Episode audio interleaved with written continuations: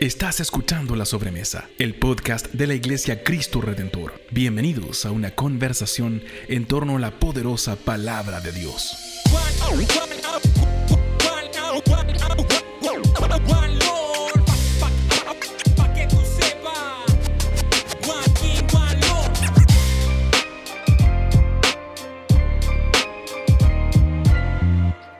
Bienvenidos a un nuevo episodio de La Sobremesa. En el día de hoy estamos volviendo al futuro. Como dice la película, estamos yendo hacia el pasado para reconstruir un futuro mejor junto con Gustavo Sobarzo. Bienvenido, Gustavo, ¿cómo estás?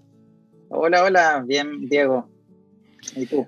Bien, también, gracias por preguntar. Es un privilegio tenerte con nosotros. Gustavo es miembro de la Iglesia Cristo Redentor Ñuñoa, una parte del equipo de predicadores, médico veterinario, magíster en microbiología y profesor de microbiología, me contaste antes de empezar, en al menos un par de universidades en, nuestra capital, ¿no?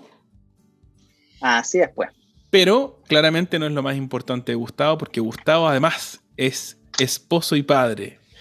Esposo, ¿quiere mandarle algún saludo a, su familia, Gustavo? Por supuesto que sí, pues un besito grande a mi esposa, que hoy día estamos de aniversario de matrimonio. ¿eh? Wow. Así que es el cumpleaños de la familia. Así que un beso para ella y para mis tres chanchitas ahí, mis chiquititas. ¡Ay, qué lindo! Eso, qué lindo, qué lindo. Eh, ¿Me dijiste que cumplían cuántos años de, aniversario? 14 son. 14 años. 2007 nos casamos, sí. 2007 en una calurosa tarde de casi verano. Bueno, hoy día es el aniversario del, del matrimonio civil. Ya pues fue más todavía caluroso en verano, el 22 el, aniversario de, por la iglesia. Ya, qué buena, qué lindo, qué lindo, qué lindo, qué lindo. como dijiste, el cumpleaños de la familia, me encanta.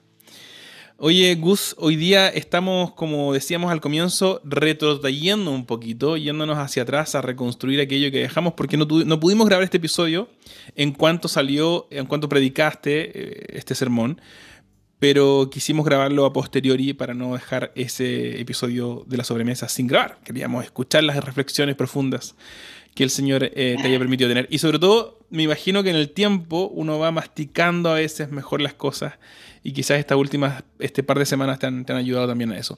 Para los que están escuchando, les cuento que este sermón se lo predicó Gustavo Ñuñoa y lo predicó Cristian Aranda en Vitacura, pero Cristian no pudo estar con nosotros, así que lo vamos a em, grabar solo con Gustavo, pero le mandamos un abrazo grande a Cristian y mm, yo escuché muy atentamente el sermón de Cristian, así que quizás puedo contribuir algunas cositas de las que él fue eh, rescatando del texto. Pero hoy día vamos entonces a, enfocarnos, a centrarnos en Colosenses 2, del 6 al 23, la última o la, segunda gran parte de Colosenses 2. Em, creo que de hecho en esta parte hay ciertos versos que son claves para entender el contexto general del libro. Así que va a ser muy interesante que podamos recorrerlo mm. junto eh, con Gustavo. Gustavo, ¿por qué no partimos, ya que la sobremesa parte diciendo que son conversaciones en torno a la poderosa palabra de Dios? ¿Por qué no partimos leyendo la poderosa palabra de Dios y dejándola hablar por sí misma? ¿Te parece si nos lees Colosenses 2 del 6 al 23? Ya pues, vamos entonces. Eh, Dice así, eh, por lo tanto, de la manera que recibieron a Cristo Jesús como Señor, ahora deben seguir sus pasos. Arraíguense profundamente en Él y edifiquen toda la vida sobre Él. Entonces la fe de ustedes se fortalecerá en la verdad que se les enseñó y rebosarán de gratitud. No permitan que nadie los atrape con filosofías huecas y disparates elocuentes que nacen del pensamiento humano y de los poderes espirituales de este mundo y no de Cristo. Pues en Cristo habita toda la plenitud de Dios en un cuerpo humano, de modo que ustedes también están completos mediante la unión con Cristo, quien es la cabeza de todo gobernante y toda autoridad. Cuando llegaron ustedes a Cristo fueron circuncidados, pero no mediante un procedimiento corporal Cristo llevó a una circuncisión espiritual, es decir, les quitó la naturaleza pecaminosa, pues ustedes fueron sepultados con Cristo cuando se bautizaron. Y con Él también fueron resucitados para vivir una vida nueva, debido a que confiaron en el gran poder de Dios, que levantó a Cristo de los muertos. y ustedes estaban muertos a causa de sus pecados, porque aún no les habían quitado la naturaleza pecaminosa. Entonces Dios les dio, les dio vida con Cristo al perdonar todos nuestros pecados. Él anuló el acta con los cargos que había contra nosotros y eliminó y la eliminó clavándola en la cruz. De esa manera desarmó a los gobernantes y a las autoridades espirituales, los avergonzó públicamente con su victoria sobre ellos en la cruz. Por lo tanto, no permitan que nadie los condene por lo que comen o beben, o porque no celebran ciertos días santos, ni ceremonias por luna nueva, ni los días de descanso. Pues esas reglas son solo sombras de la realidad que vendrá. Cristo mismo es esa realidad. No dejen que los condene ninguno de aquellos que insisten en una religiosa abnegación o en el culto a los ángeles, al afirmar que han tenido visiones sobre esas cosas. Su mente pecaminosa los ha llenado de arrogancia y no están unidos a Cristo, la cabeza del cuerpo, pues Él mantiene todo el cuerpo unido con las articulaciones y los ligamentos, el cual va creciendo a medida que Dios lo nutre. Ustedes han muerto con Cristo y Él los ha resucitado de los poderes espirituales de este mundo. Entonces, ¿por qué siguen cumpliendo las reglas del mundo tales como no toques esto, no pruebes eso, no te acerques a aquello? Esas reglas son simples enseñanzas humanas acerca de cosas que se deterioran con el uso podrán parecer sabias porque exigen una gran devoción, una religiosa abnegación y una severa disciplina corporal, pero a una persona no le ofrecen ninguna ayuda para vencer sus malos deseos. Estas palabras del Señor. Gracias, Señor, y gracias, Gustavo, por leernos esta lectura de Colosenses 2 en una versión a la que no estamos acostumbrados, ¿ah? debo decir. Sí. Pero que es una de mis favoritas, la NTV, Nueva Traducción Viviente. Eh, se toma a veces un par de palabras más para explicar algo, pero logra eh, mm. hacer claro eh, hacia dónde va el texto. A veces en, otras versiones podemos sentir que no entendemos bien a qué se refiere o, ocupa menos palabras, pero es más difícil entenderla. Pero la NTV nos intenta hacer más comprensible el texto bíblico y creo que lo logra bastante bien. Así que me mm. siento profundamente satisfecho con la idea de que no soy el único loco al que le gusta la NTV. Parece que hay otros locos conmigo. O sea, a mí me gusta, pero debo confesarte algo, Diego. ¿ah? Que ahora cuando la leí eh, pensé que había tomado la NBI. Y ahora me di cuenta claro, era la NTV. Pero fue un accidente, pero, está bien, ¿ah? No, buen accidente, buen accidente, ¿viste? bueno, gracias por esa lectura. Gracias por leernos Colosenses 2 entonces. Gustavo, comencemos a conversar acerca del texto mismo. Me gustaría preguntarte, eh, en primer lugar, ¿Cómo, cómo se llamó el sermón? ¿Y, cuáles fueron los puntos principales de tu sermón? Ya, e, era un texto igual largo. ¿ah? El título que le puse yo, después de darle harta vuelta, fue súper sencillo. ¿Qué significa ser un discípulo de Jesús? Así de, de, directo. Una, una pregunta, ¿cierto? Que creo que eh, algunos ángulos, digamos, de, cómo uno puede tomar el texto van respondiendo a esa, a esa pregunta. Eh, entonces yo lo dividí en tres, bien sencillo. Eh, la primera parte, eh, que solo comprendía los dos primeros versículos, me parece, ¿ya?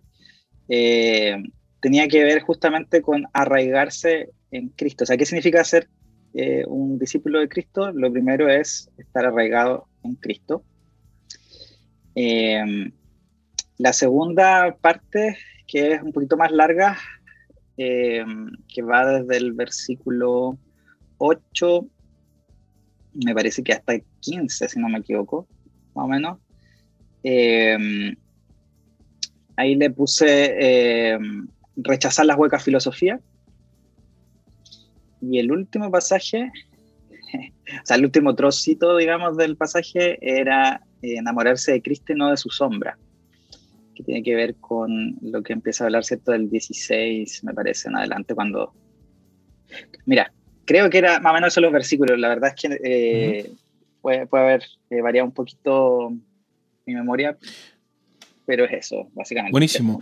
Me llamó la atención el último, el último punto que hiciste, e-, enamorarse de Cristo y no de su sombra. ¿Podrías explicarnos un poquito de eso? Yo sé que vamos, la idea es entender todo el texto o ir recorriéndolo todo, pero, pero inmediatamente me llamó la atención ese texto en particular o ese título.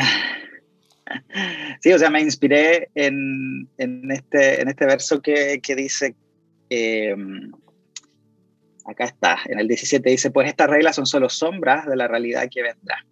Mm. Y, está hablando ahí en ese punto sobre el tema de los rituales, básicamente, eh, mm. como, como en, algunas personas eh, que eran parte de la iglesia, que probablemente estaban influenciadas por eh, las prácticas judías, el rito a veces cobraba mucho más valor que lo que simbolizaba el rito. Entonces, creo que para nosotros también es un, un buen recordatorio de, de que nos, nos, podemos distraer a veces con las sombras de, del, del, algo y olvidarnos del algo, en este mm. caso es Cristo. Todo, todos esos ritos apuntaban al Señor. Entonces, bueno, pero ahí, ahí lo elaboramos un poquito más, eso se refería.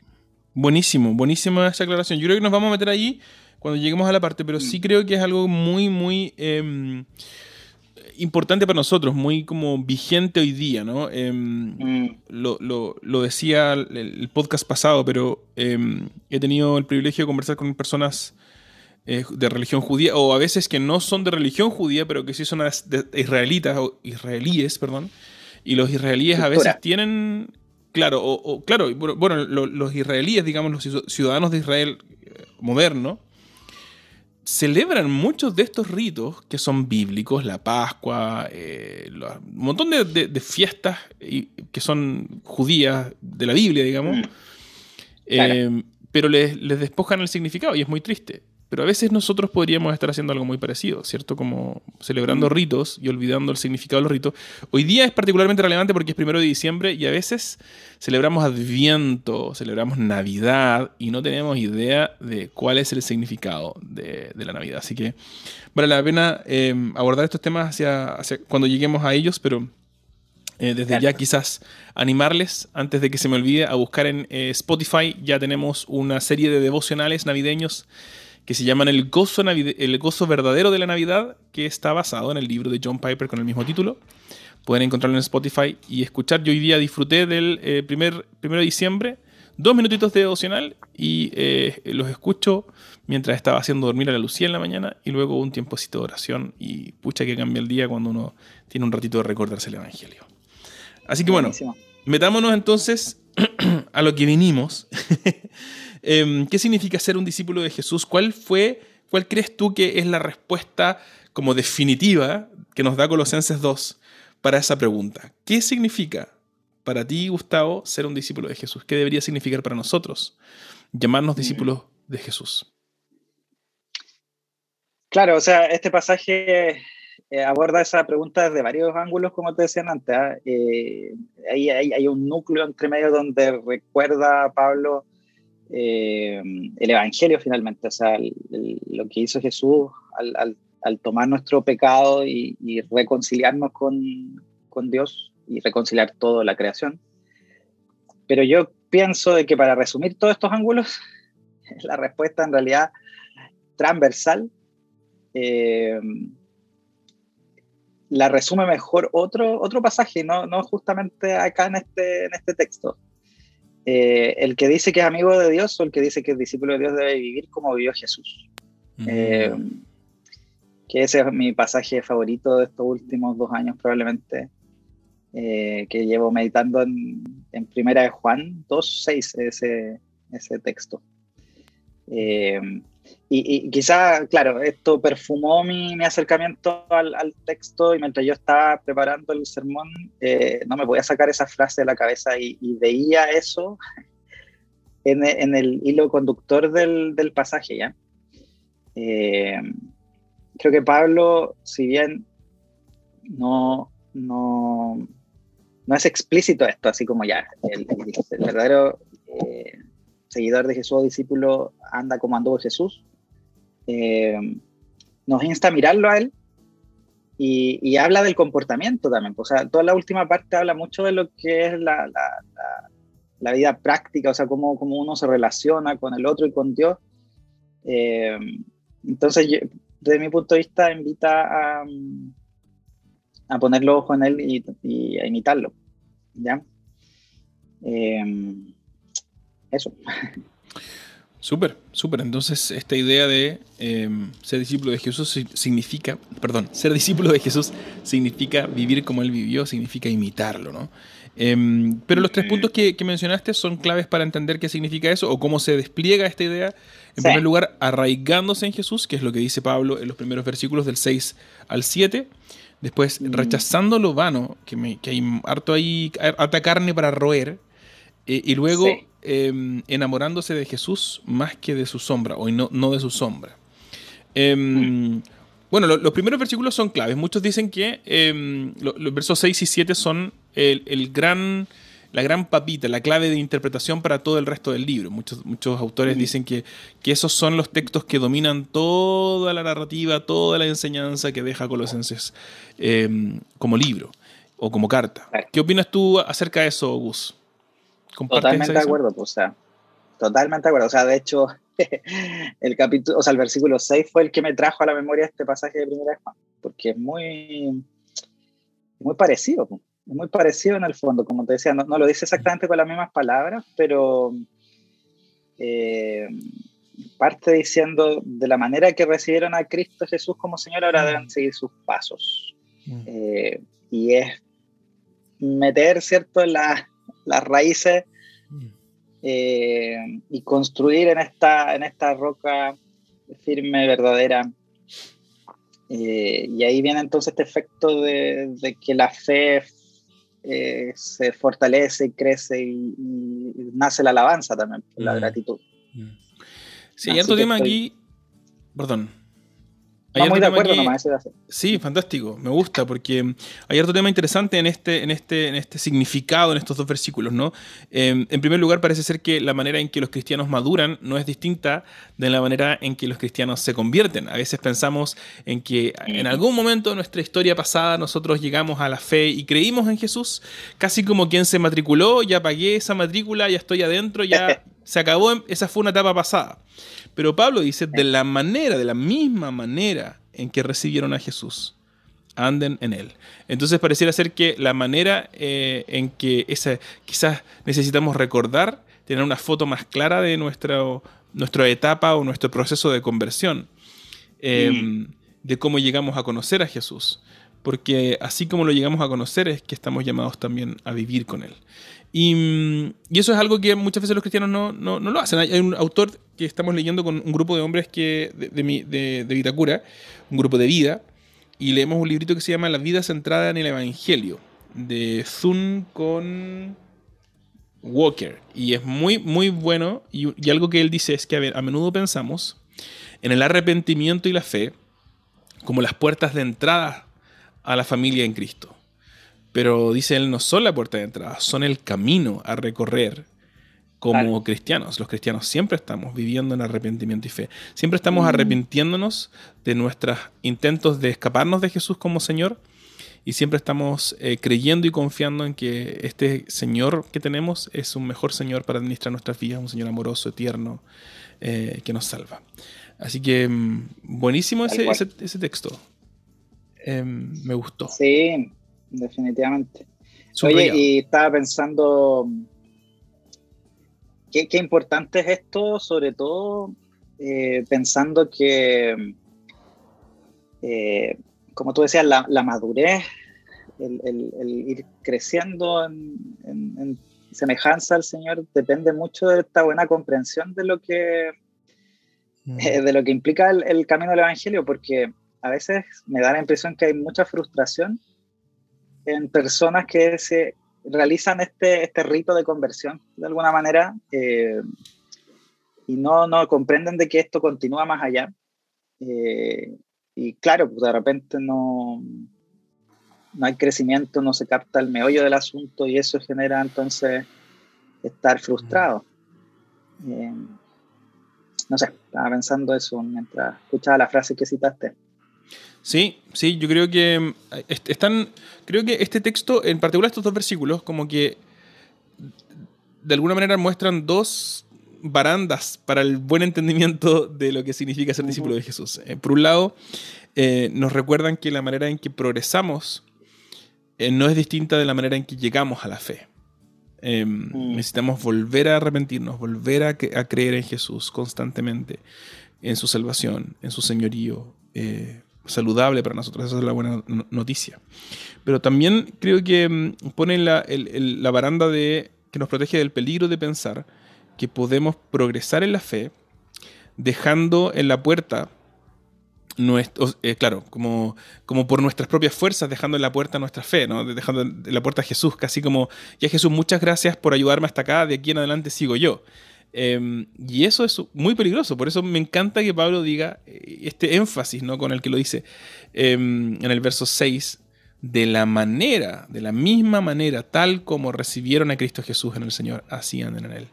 Em, mm. La manera de progresar en Cristo es, es confiando en Jesús. Y no va a haber algo, no va a haber fruto a menos que nos dispongamos a confiar en Jesús como nuestro Señor y Salvador. Así es.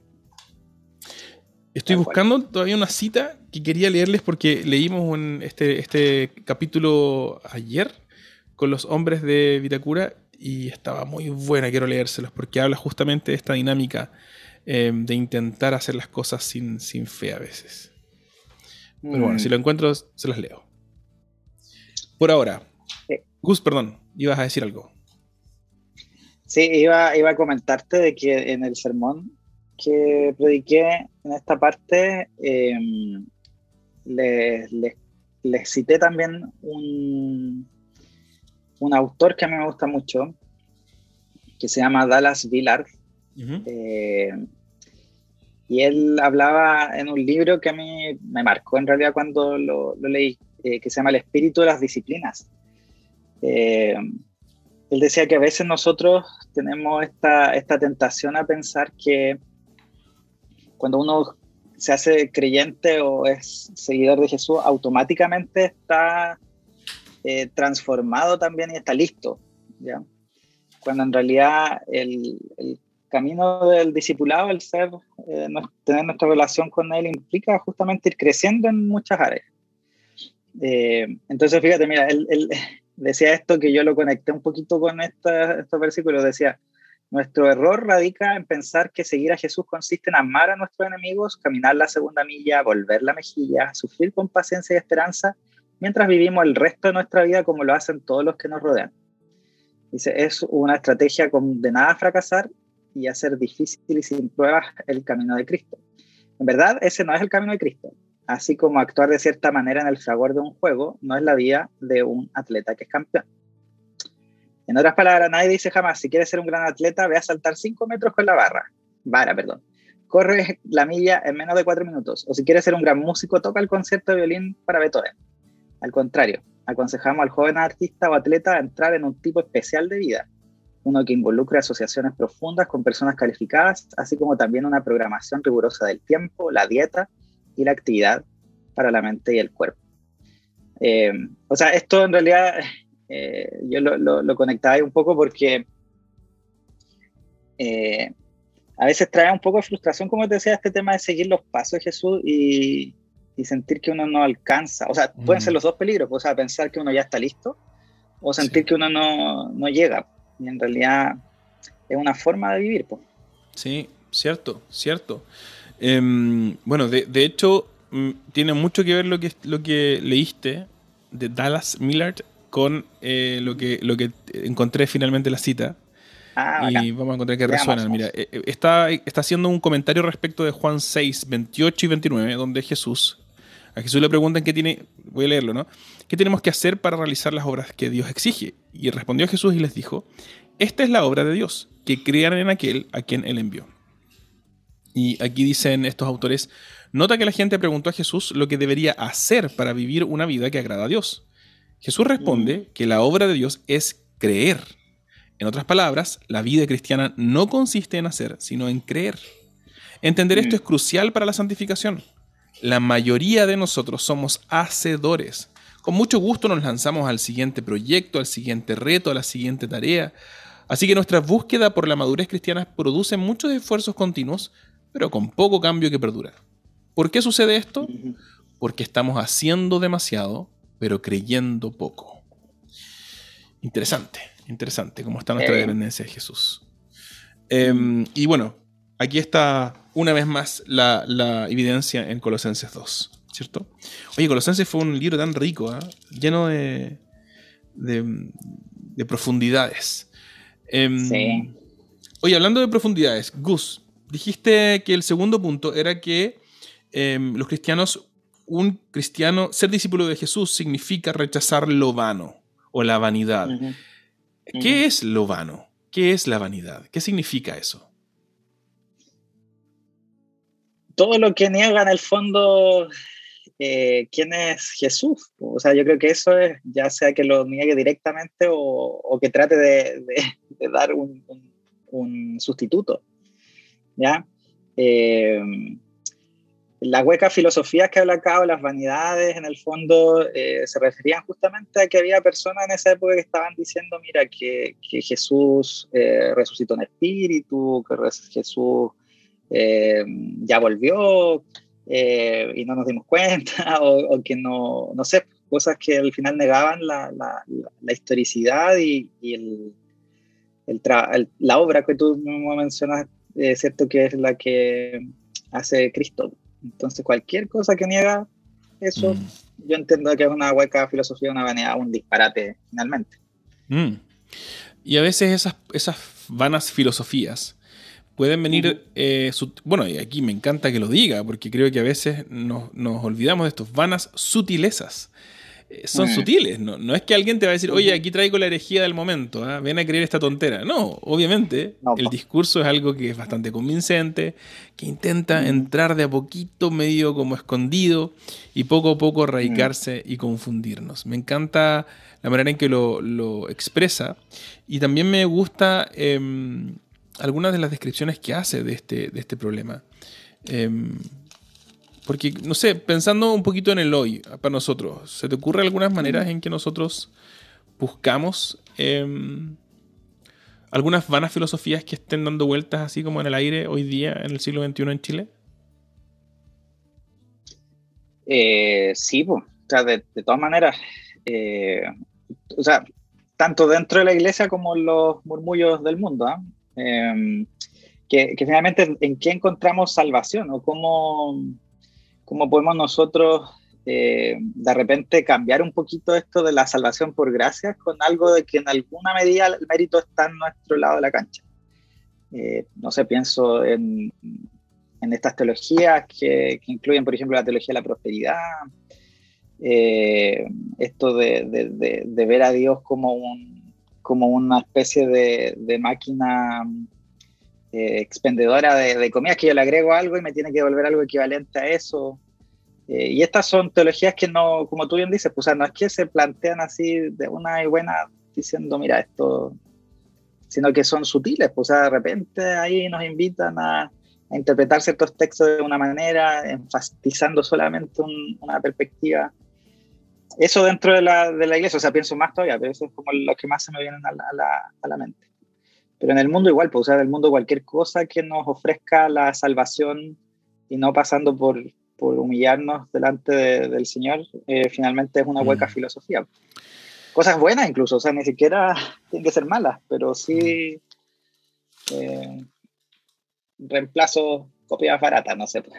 Sí, sí, reemplazos sucedáneos de Jesús que, claro. que no son malas en sí mismas, pero que siempre cuando las usamos de esa manera es un mal uso. Es, usarlo, es, malo, mm. es perjudicial. Yo pensaba em, en nuestro contexto, por ejemplo, a veces hemos comprado con papas fritas esta idea de que em, necesitamos para ser feliz, bueno, en primer lugar, que, nuestra felicidad, hemos, la idea de la felicidad está bien confundida, ¿no? Como, mm. como qué significa ser feliz. De repente pensamos, bueno, hacer lo que queramos nos va a hacer feliz y vamos a ver estos lugares o estos casos en donde la gente realmente vive como se le ocurre vivir mm. y la gente no es feliz. Y, creo que todos nosotros podemos conocer algún caso de personas que, que, a lo mejor han tenido todo para hacer lo que quieran y como quieran y han vivido de la manera en que se les ha antojado y rara vez esas personas em, reflejan esa felicidad. Otros hemos, creemos que, que, lo que necesitamos es harta plata para tener seguridad, para estar bien, para hacer, no sé, incluso para estudiar, o, buenos estudios, em, estudiar harta, ser magíster, doctores, em, para ser respetados. Y a veces encontramos gente que, que, no, que no, no es el caso, o gente que tiene mucha plata y que no, no se siente para nada feliz. Y, y todo esto es mm. mentira, ¿cierto? Que, que, que uno, en el fondo, estamos constantemente en un mundo de mm, telecomerciales, ¿no? Como que constantemente nos quiere convencer de que necesitamos un producto que en realidad no necesitamos. Y nos quiere convencer de que necesitamos empezar a, trabajar y a vivir para conseguir esos productos que en realidad no nos van a hacer felices. Eh, no sé si alguna vez compraste alguno de estos telecomerciales o algún producto que llegaste a la casa y dijiste, chuta, pero nada que ver lo que yo quería, ¿cierto? A todos nos ha pasado. ¿Cómo? me, han, me han contado, ¿ah? porque no. quizá, quizá en ese puntualmente no he logrado caer, pero sí, sí entiendo el punto. Sí, a mí me, me, pasó, me pasan hartas cosas, sobre todo en este, tema, este tiempo de pandemia. Me, me, me quise comprar un, un, par de cosas de vestir, unos shorts me compré ya. Chuta, y todo lo que compré me quedó o gigante o chico. Eh, no era lo que yo. Me compré, hace poco me, me compré unos pantalones, estaban en promoción, unos pantalones de vestir. Y me compré dos pantalones y uno me quedó súper bien y el otro era un, apitillado, pero es que no me lo puedo poner porque tendría, voy a tener que como que ponerme una calza bien apretada para meterme ahí adentro porque son terribles. Eh, entonces, claro, a veces siento que, que, uno podría estar comprando este tipo de, productos. Perdón, me, fui em, a otro tema. de hecho, em, una vez eh, leí que creo que fue Chris Wright, no me acuerdo quién mencionaba esto, porque un ídolo justamente se definía así, pues que algo que te, te, promete y te promete y jamás cumple. Pero siempre está la máscara esta de, de que esto sí es lo que necesitas y tú corres detrás de él. es el problema. Exactamente, exactamente. Un, ídolo es algo que. Em, con lo que nos, a, lo cual vamos para saciar nuestros anhelos. Mm. Eh, pero, pero vamos en un lugar distinto de Jesús. nos convence de esa mentira, que necesitamos ir a otro lugar mm. que no es Jesús para saciarlo. Oye, em, el último punto del sermón que me, me llega ahí, hay varios temas entretenidos. Em, enamorarse de Jesús y no de su sombra. Mm. Y el texto tiene, el texto es bien duro en realidad, del versículo 16 al 23. Em, mm. Porque pone alguno, bueno, él, dice, nadie se constituye, en el fondo ustedes no se sometan, no se, no se, no se dejen someter a, em, a jueces supuestos que les digan qué comer, qué tomar, qué tocar, qué celebrar. Mm. Porque todo esto son sombras de lo que ha de venir, pero el cuerpo pertenece a Cristo. Entonces lo que tú estás haciendo, si no me equivoco, acá por el título, es entender, em, o no sé, quizás estoy equivocado, es entender que cuando dice em, lo que ha de venir, se refiere a Jesús, ¿o no? Claro.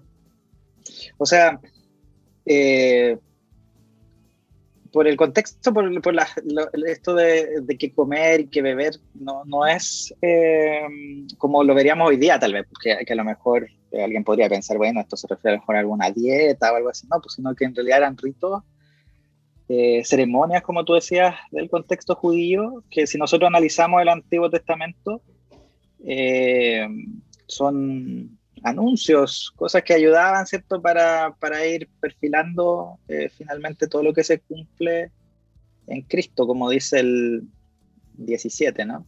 Mm. Em, así que sí. Oye, es interesante porque mm, hoy día, no sé si hoy día en particular, pero en los últimos años ha habido todo un, una, eh, no sé, un retraer estas ideas de eh, ritos judaicos a la iglesia. Muchas iglesias o muchas personas quieren volver, e incluso en las librerías cristianas no es, raro encontrarse con, con, que venden estos shofar, ¿no? estos cuernos de carnero que, que, son trompetas judías porque vamos a celebrar estas fiestas judías. Em, con todas estas cosas, ¿no? Como, y, aquí, ¿cómo interpretamos, cómo deberíamos nosotros entender em, ese énfasis en, en, los ritos judíos hoy día? ¿Lo celebramos, no lo celebramos, lo adoptamos, lo rechazamos? ¿Qué opinas, Gus? Eh, o sea, corta, yo creo que ya no, no, no, es, no, es, para la iglesia ese tipo de ritos, porque nosotros tenemos ya el, eh, el cumplimiento de, esa, de esas promesas. Nosotros no. creo que el ser humano en general es muy bueno para confundir los mapas con el territorio. ¿eh? lo que te lleva con lo que es la realidad. Eh, y, acá vemos un ejemplo desde mi punto de vista de eso, porque estos ritos en sí mismos hay de todo, ¿cierto? Hay algunos que tenían esta función, eh, se me olvidó el nombre específico, cómo se llama, pero que era una, una función sanitaria dentro de lo, del contexto de Israel, ¿cierto? Un pueblo eh, de la antigüedad, ¿cierto? En la cual hay, hay, todo un tema con cómo cuidar la salud física de ellos finalmente, pero también hay toda una serie de ritos que lo que hacen más bien es darnos a entender cómo va a venir el Mesías y cuál es el rol que él va a cumplir dentro de la gran historia de la humanidad, o sea, y de Dios, por dicho más, la gran historia de Dios. y nosotros hoy día miramos desde el otro lado de la cruz este asunto y los ritos en sí mismos no es que no los valoremos, creo yo, no, no es que no los debamos valorar, pero no tienen sentido ahora como lo tenían en esa época de apuntar hacia algo. Más bien Jesús nos entrega otras, otras, otros símbolos, otras miradas, ¿cierto? En la cual nosotros podemos recordar la primera venida y estar velando por la segunda. Y que tal vez esos son los que más nos competen que, que estos, estos ritos de, de la antigüedad. ¿Ya? Em, Buenísimo. Pero aquí un comentario nomás que quería mencionar con respecto al título, ¿ah? porque la verdad yo soy alguien que valora mucho los ritos. yo, yo, yo, creo que los ritos son una forma en la cual el cerebro humano está configurado para retener, para aprender y también para, mm, para ir conectando y entendiendo cosas más grandes. El, rito nos ayuda mucho, ¿cierto? Eh, estoy hablando de los ritos, digamos, seculares de nuestro mundo, por ejemplo, ya las graduaciones de los niños, la, recibir un diploma, eh, el, matrimonio, ¿cierto? Que también es, tiene la parte más ritual. Y yo creo que es bueno eso, es súper bueno. Eh, y, Jesús también nos muestra que hay ritos que, que, que deben ser hechos pero el problema está cuando aún estos ritos quizás de hoy nosotros los confundimos con el propósito para el cual fueron dados y lo central y medular que es eh, Jesús nada más. Ahí donde sea lo que sea, aunque sea el rito más bonito del mundo, se puede transformar en una sombra que no nos va a soltar. Eh, y eso es un riesgo que yo, tú, todos estamos súper eh, vulnerables y, a mí me, una pregunta de aplicación, por ejemplo, que yo hice en esta parte fue, eh, fíjate esto, primero, ¿qué ritos de fe disfrutas? Pero hasta qué punto podría estar confundiendo la forma y el fondo en este aspecto. Y, por otro lado también, ¿has exigido a otros, explícita o implícitamente, el cumplir ciertas cosas para demostrar que son cristianos? Porque ese es el peligro cuando nosotros empezamos a, a decir, bueno, este rito en realidad eh, ir con falda a la iglesia, eh, no sé, no quiero mencionar más porque pueden ser de repente que apriete un callo por ahí, pero, por si, hay que preguntarse. ¿tú, dices por si, por si yo me aparezco con falda en la iglesia? Puede ser, bueno, no sé. Ya, pero ese es el punto. O sea, eh, eso fue lo que traté de mencionar con este título también. Sí, me encanta, me encanta porque también eso nos hace ver que, que hay una diversidad en la, en la iglesia, en la, en la, familia de Dios. Em, y que ser cristiano no es ser yo, porque yo, porque yo haya recibido a Jesús como Señor y Salvador, no significa que todos tienen que ser como yo para ser cristianos. Em, es Jesús el que define quién es ser cristiano. Y bueno, este texto nos dice que eh, el, discípulo verdadero busca arraigarse en Jesús, busca rechazar vivir según la vanidad del mundo y busca enamorarse de Jesús más que de esos ritos que a lo mejor son sombra.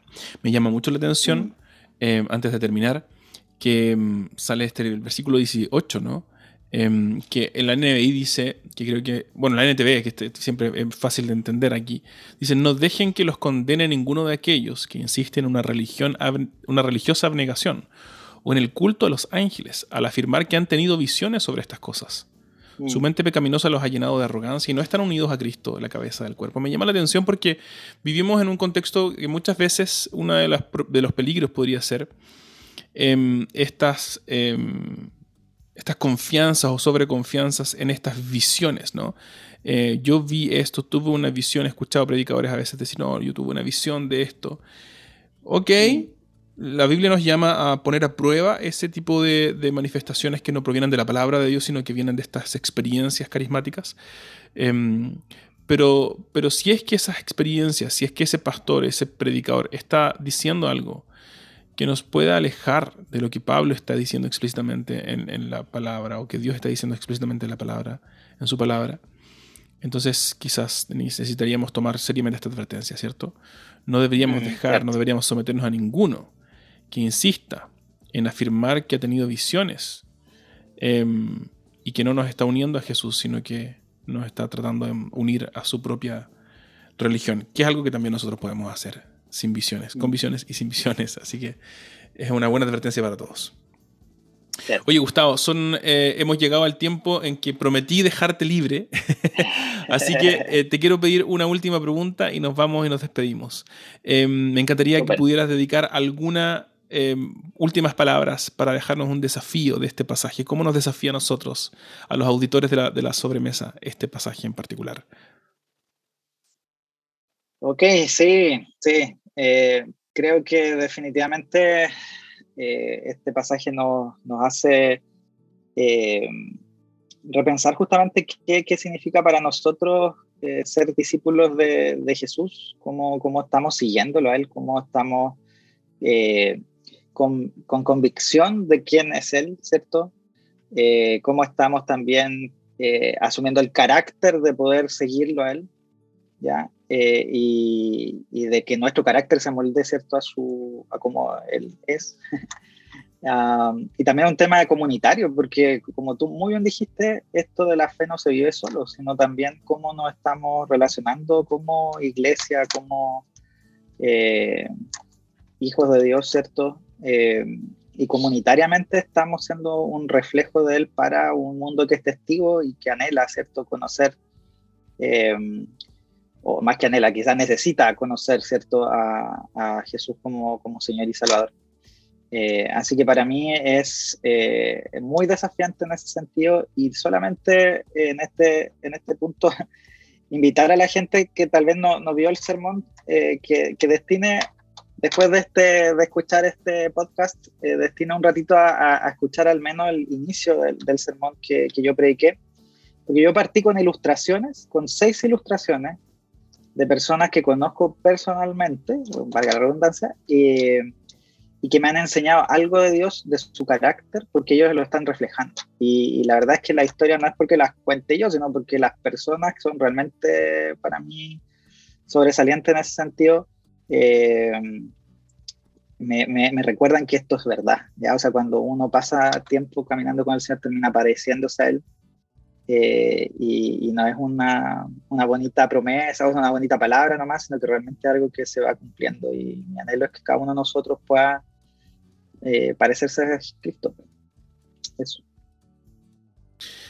Muchas gracias Gustavo por eh, tomarte el tiempo de estar con nosotros hoy día y gracias por estas reflexiones lindas, desafíos preciosos que quedan para nosotros, para que mm. podamos cumplir las palabras del Señor, en el sentido de cuál, de Colosenses 2, cuando nos dice, de la manera que recibieron a Cristo Jesús el Señor. Así andan en Él.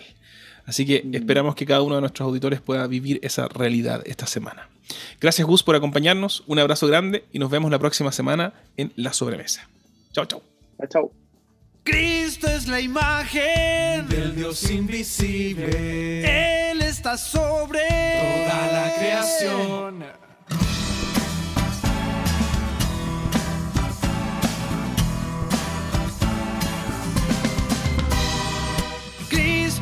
Imagen del Dios invisible. Él está sobre toda la creación. Porque por medio del fueron creadas todas las cosas, el cielo y tierra, visibles, invisibles, tronos y autoridades son por Él y para Él.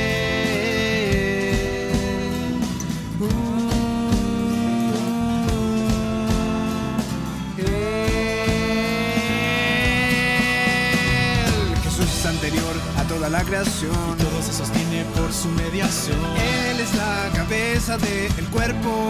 ¿Quién es la iglesia? Él es el principio, el primogénito de la resurrección.